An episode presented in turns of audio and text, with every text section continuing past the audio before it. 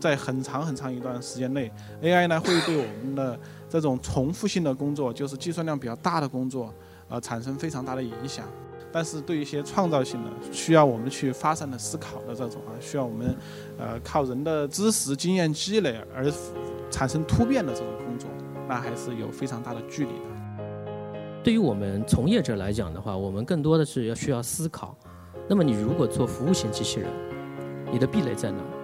你能做什么是别的企业做不了的？我们要从两个维度来看，就是这个机器人它要干的事儿跟社交有没有关系？另外一个方面就是这机器人干的事儿跟你的专业技能有没有关系？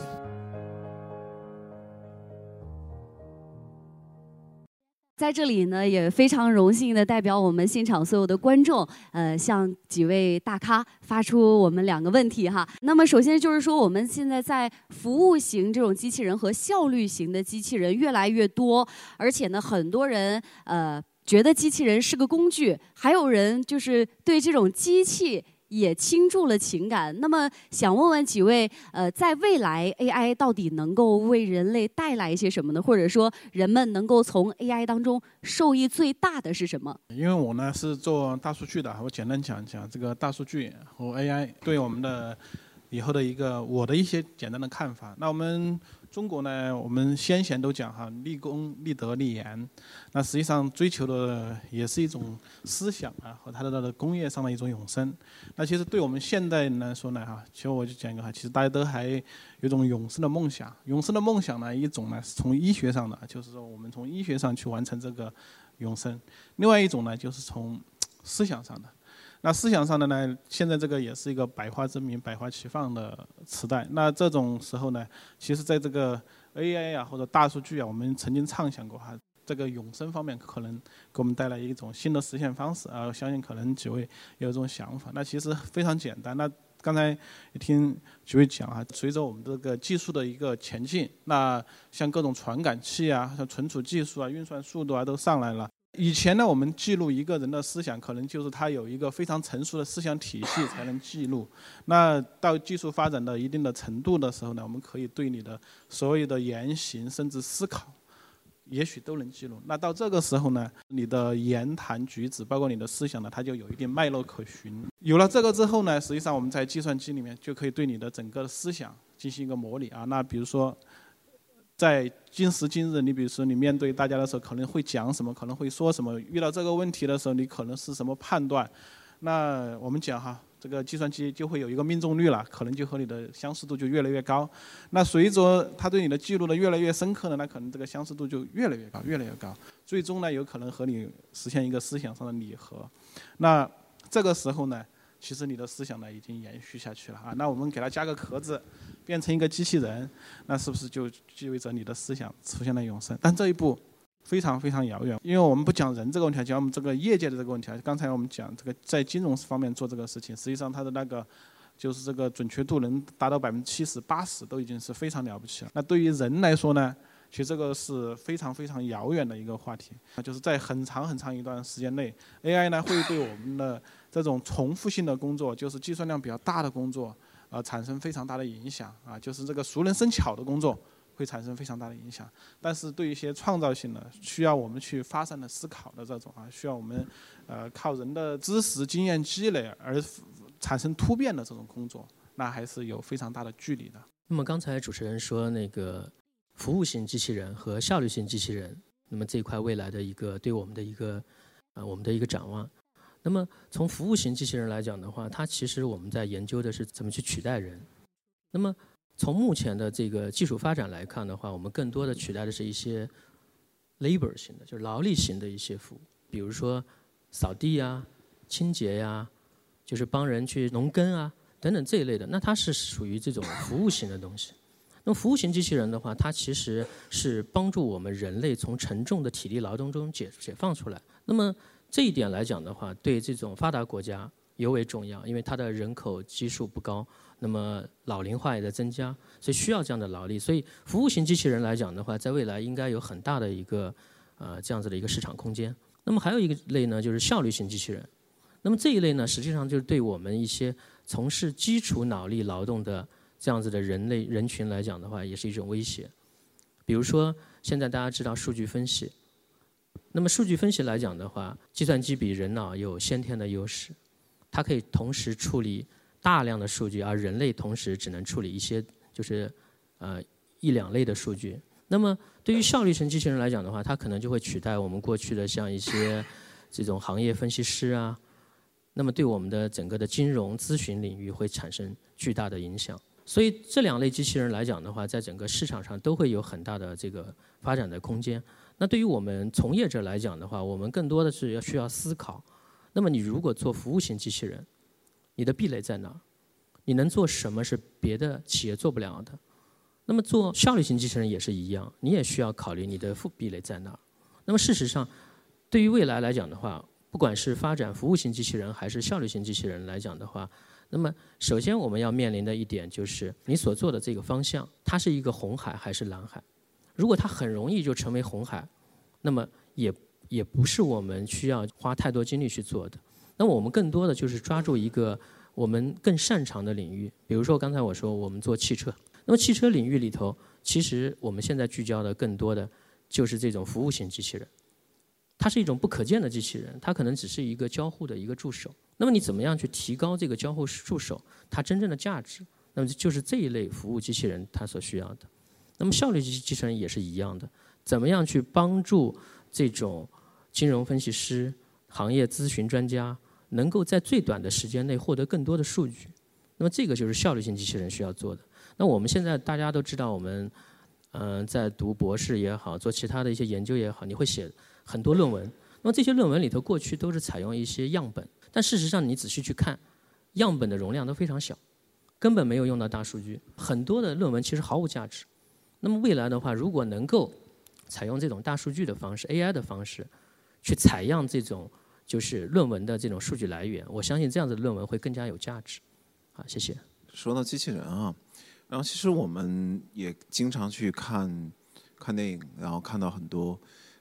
未来科技的东西，我们去看到，包括说《骇客帝国》也好啊，包括说《iRobot》啊等等，我们能看到所谓的这种机器人。其实张刚才张总说的很对啊，他可能其实机器人，在大家的眼中，可能一说机器人，可能就是像变形金刚一样这样的一个很形象化、很具象化的一个人。但实际上，他真的说到一个机器人，尤其是 AI 机器人、智能机器人，它可能只是一个系统，也可能只是一个简单的形象，甚至可能是我们未来的一辆车，它可能都是一个机器人。当然，我们也希望说，我们一起坐车的时候。真的能做出这样的变形金刚啊等等，为我们去做做一些更好的出行管家等等哈，都是这样。但实际上，我我补充一点，其实不光是我们现在看到的这种所谓的这种基础技术，还有很多大型的，包括说在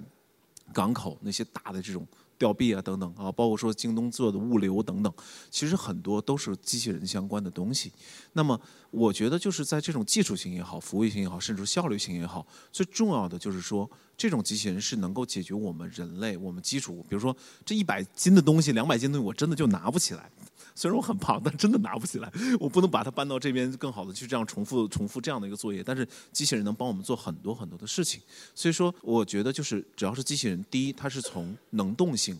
它能够说从技术理论上把我们人类所做的事情全部替代掉，这是我们觉得才能从效率上、从这种功能上能够更好去解决、加快我们的生产啊，包括我们其他所有的技术，这样很重要的一个东西，包括一些大型的东西。那么我相信通过这样的机器人的话。我们未来包括说建筑啊、工程啊、包括运输等等，包括物流等等，才有更好的这样效率。我其实来之前也跟我们的同事也也在聊这样的一个问题，就是说，那机器人可能会替会替代我们，然后包括我们人类的就业等等，有没有这样的一个问题？其实，呃，我觉得刚才两位其实也都说到，包括说我们那个就是客服这个问题，其实很多时候机器人是不能解决的。包括我们作为用户，我刚才我也是在在讨论说，我们尊重用户，尊重什么？就是你让我去跟一个机纯机器人聊天，其实还是会有。有问题，就是第一，我们现在的这种机器人的客服没有达到我们想象中的那种智能，这是可能第一。然后第二，就是你可能在提的问题里面，我觉得可能还是有些客服机器人客服它是不能解决。然后这就像刚才张总也说的也是，其实我一直也想说，在智能出行也好，包括我们说整个的未来 AI 里面，数据是最重要的，因为它确实是人车。然后路，整个需要协同出来。而且其实我一直也想说一个东西，就是数据整合。那么在未来的过程中，当你想实现机器人的这种智能也好，那一定是一个大数据的整合。就好像我们为什么摄像头那么多，就是为了要让这个数据共享啊，包括我们企业之间的共享，然后甚至说数据共享，那只有数据丰富了，整合更多。那么才能达到真正的这种智能的东西，所以说我觉得机器人的到来，或者说在未来的过程中，我觉得我们是拥抱这个未来的，我们是拥抱这样技术，而我们作为过程中的一个从业者，我觉得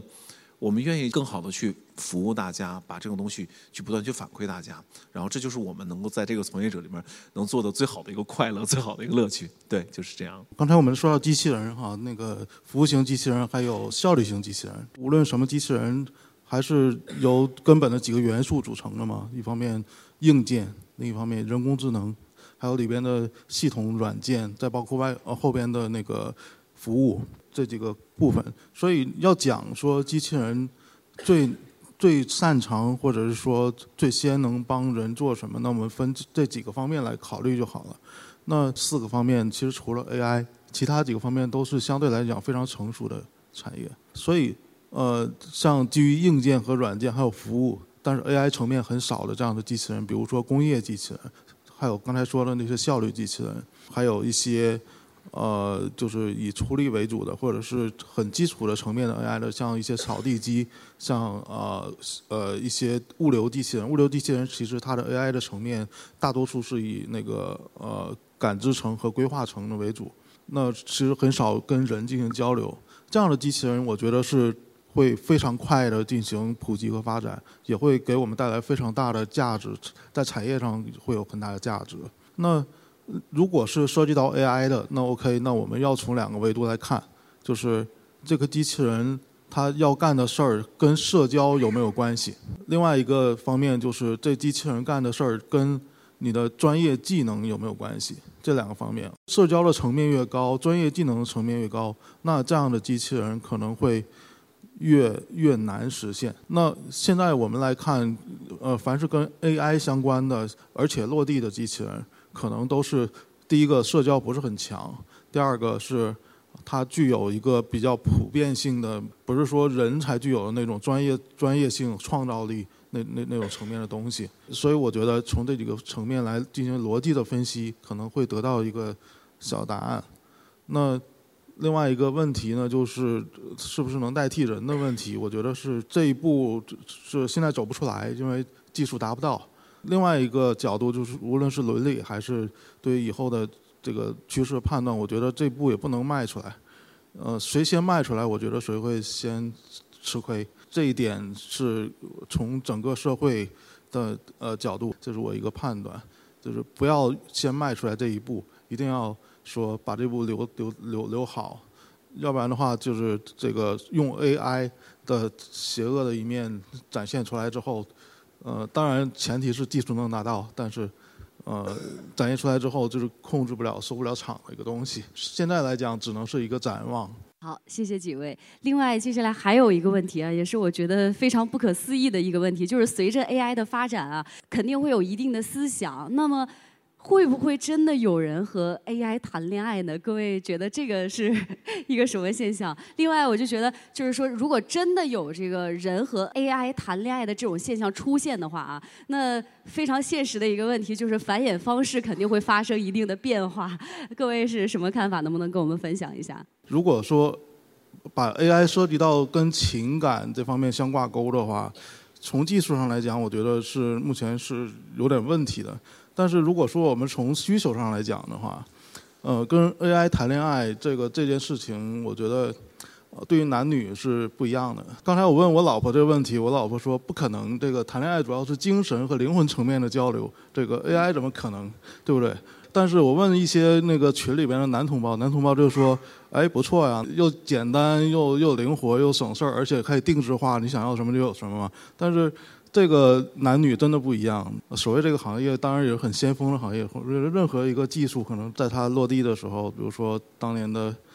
呃报纸、电视，或者是那个视频什么的，都是在在这个行业里边最先走出来了，对不对？我不知道大家在座各位各位有没有看过一些很经典的一些电影啊，包括《云端的他》哈，阿凡达，呃，斯嘉丽·约翰逊演的，真的是。虽然他没有露面啊，只有他的声音，他性感的声音，但是那个片子也真的是非常好，也是讲述的，就是人和 AI 去去谈恋爱的事情。包括说我们可能看的一些更科技的科幻片，比如说《黑镜》系列，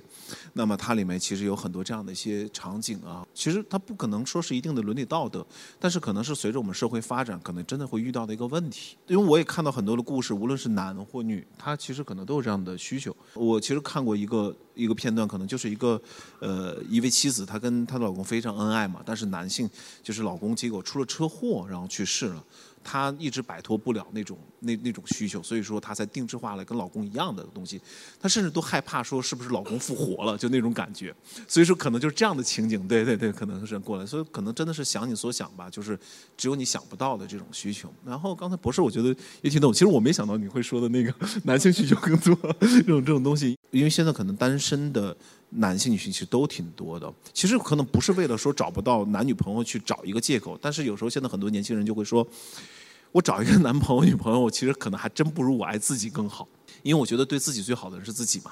然后就这种，那可能，呃，等等等吧，就是，但是换一句话来说，你身边一定是需求这种精神的安慰和精神的这种东西，但是如果说通过定制化去满足你的这种性格缺陷，什么时候去关怀你？去知道你的脾气，然后忍受你的东西，他甚至可能比人类的另一半可能还要好。我觉得挺可怕的，是这一点。但是不见得说它不好。我觉得这个东西可能还是因人而异吧，因为你在不同的状态和不同的感觉下，我觉得你的需求不一样。我觉得今天可能我们会说，因为我找不到另一半，所以我可能会需要一个定制化的一个伴侣。但是也许明天我真的一见钟情，我遇到了另一半，我觉得。那是不一样的，因为就好像就像你刚才说的，那他是个什么样的人，你可能都会想象一下，对不对？就因为我们每个人的喜好其实也是不一样嘛，我不知道那个他是什么样。那也许今天我可能定就好像定一个斯嘉丽约翰逊的样子，但是明天怎么样？但是实际上，也许真的有一天你遇到了一个你命中注定的他的时候，我觉得可能会不一样。也许这个可能是过渡型也好，也可能是即时需需求型，但是我觉得一定会有需求。但是我不可否认，一定会有人去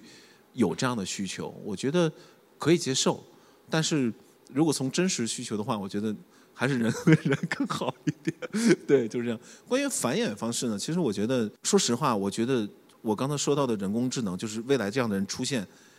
出现的时间节点可能比另一种繁衍方式可能来的都晚，因为我们现在的医学其实还是很很发达，甚至可能在真正的人工智能实验之前就已经有变化了。我觉得是这样，所以到那会儿，我觉得可能不是问题，有问题的是我们这样的。它什么时候才能出现？那我首先我觉得从技术上来讲的话，因为我这边是做那个语音 AI 的嘛，那么从技术上，我觉得这个离变成现实可能还很远很远啊。然后呢，从这个人性的角度来讲的话呢，我觉得很难。为什么呢？因为大家都知道，爱是一种很复杂的东西。首先，爱是一种感觉，那么机器能带来这种感觉吗？我觉得不太可能。那么，爱同时呢，它也是一种艺术。爱情本来就是一种艺术，那么怎么去把捏，